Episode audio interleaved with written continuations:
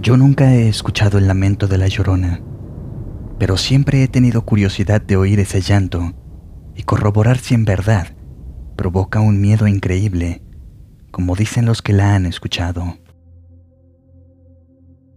Hace años falleció un primo con el cual platicaba mucho sobre fantasmas y cosas que provocan miedo. A él le dije que tenía ganas de escuchar el lamento de la llorona, y aún recuerdo su respuesta. No quieras jugarle al valiente. Es un lamento que provoca que se te erice la piel y a la vez te causa un dolor en el pecho, porque al escucharlo te das cuenta de la pena que carga el espíritu de esa mujer.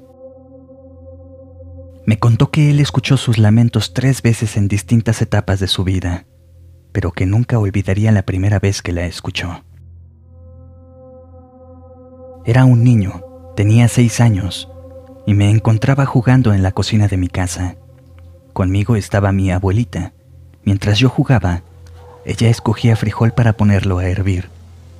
Eran como las once de la noche y no se escuchaba ningún ruido alrededor de mi casa. De momento, escuché una especie de quejido. Sonó como cuando una persona está enferma. El sonido fue débil, pero aún así me alertó. Mi abuelita también lo escuchó pero solo me miró y no dijo nada. No había pasado ni un minuto cuando se escuchó el quejido aún más claro y más cerca de nuestra casa. Entonces mi abuelita se levantó y me tomó en brazos y me dijo, Mijo, no tengas miedo, vamos a mi cama a recostarnos y a rezar.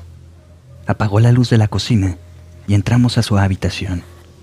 Justo cuando nos acostamos en su cama, un tercer alarido cimbró la casa. El techo pareció vibrar y todos los perros de la cuadra comenzaron a ladrar.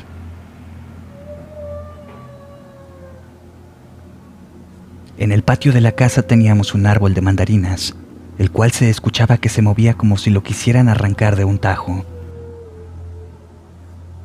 Mi abuelita rezaba un Padre Nuestro. Yo la apreté con todas mis fuerzas. Ese alarido duró como dos minutos pero para mí fue eterno.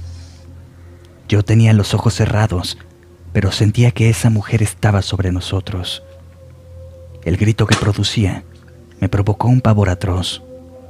Fue como estar en un remolino y la sensación de sufrimiento que ese lamento emanaba no tenía comparación con nada que hasta ahora pueda conocer. Después de ese alarido, parecía que corría mucho viento en el ambiente fuera de la casa y los quejidos se fueron perdiendo de a poco a poco hasta que cesaron. Mi abuelita me levantó de la cama y me dijo, Mijo, eso que escuchaste fue la llorona y pasó por aquí para llevarse un alma con ella. Mi primo me dijo que por la mañana le avisaron a su abuelita que un recién nacido de unos vecinos de la cuadra había muerto por la noche y que los vecinos comentaban que la llorona había venido a buscar el alma de ese bebito para darle cobijo, como si fuera su propio hijo, en su viaje al más allá.